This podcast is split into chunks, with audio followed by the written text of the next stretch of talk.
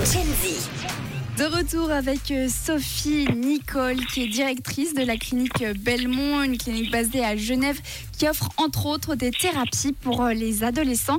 Alors, Sophie, je me demandais comment est-ce qu'on fait pour communiquer avec ses parents si, en tant qu'ado, on ne se sent plus écouté? Alors, ce qui est très important, c'est peut-être déjà de se rappeler que quand on passe de l'âge d'enfant à l'âge d'adolescent, en fait, c'est tous les hormones dans le corps qui se mettent en route. Il faut savoir que quand on est enfant, notre pensée, elle va à 30 km heure, ça veut dire 1 mètre seconde. Et quand on devient adolescent, on part à 420, 420 km heure et 100 mètres seconde. Alors c'est déjà un énorme changement dans le corps. Ah oui. Énorme. Au niveau des émotions, des sensations, partout. Et déjà, on a beaucoup, beaucoup de choses à comprendre, beaucoup de choses à découvrir.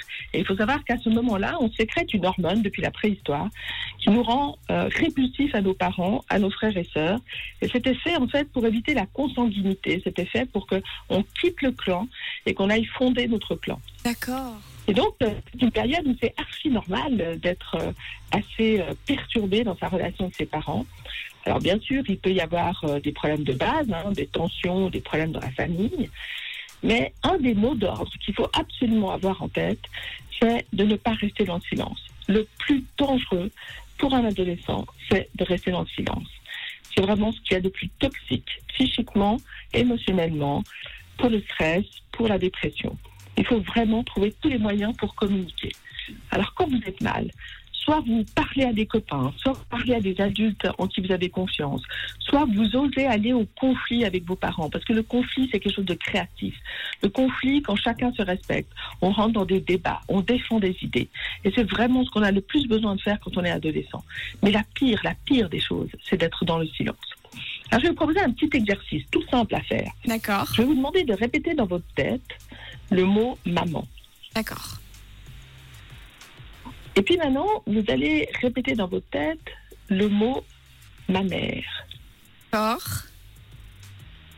Et maintenant, vous allez dire le prénom. Peut-être elle s'appelle Agnès, peut-être elle s'appelle Sylvie, et vous répétez simplement son prénom. Ok, dans le dit dans sa tête. Et comme vous pouvez observer, quand vous dites maman, ou quand vous dites ma mère, ou quand vous dites son prénom, ça ne se place pas au même endroit. Et quand vous dites son prénom, ça vous permet d'avoir une distance émotionnelle. D'accord. Et c'est la même chose avec votre père.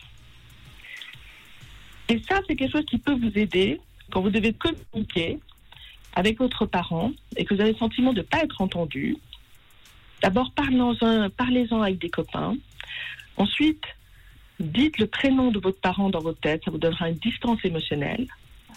Mais surtout, ne restez pas dans le silence. Merci beaucoup Sophie Nicole pour euh, ce message super important. Et oui, c'est très important de communiquer.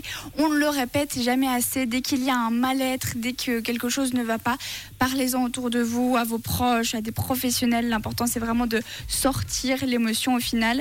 Euh, on peut bien sûr prendre rendez-vous aussi dans votre clinique. Donc euh, le site internet, c'est cliniquebelmont.ch. Merci beaucoup Sophie d'avoir été avec nous. Avec plaisir. Bonne journée.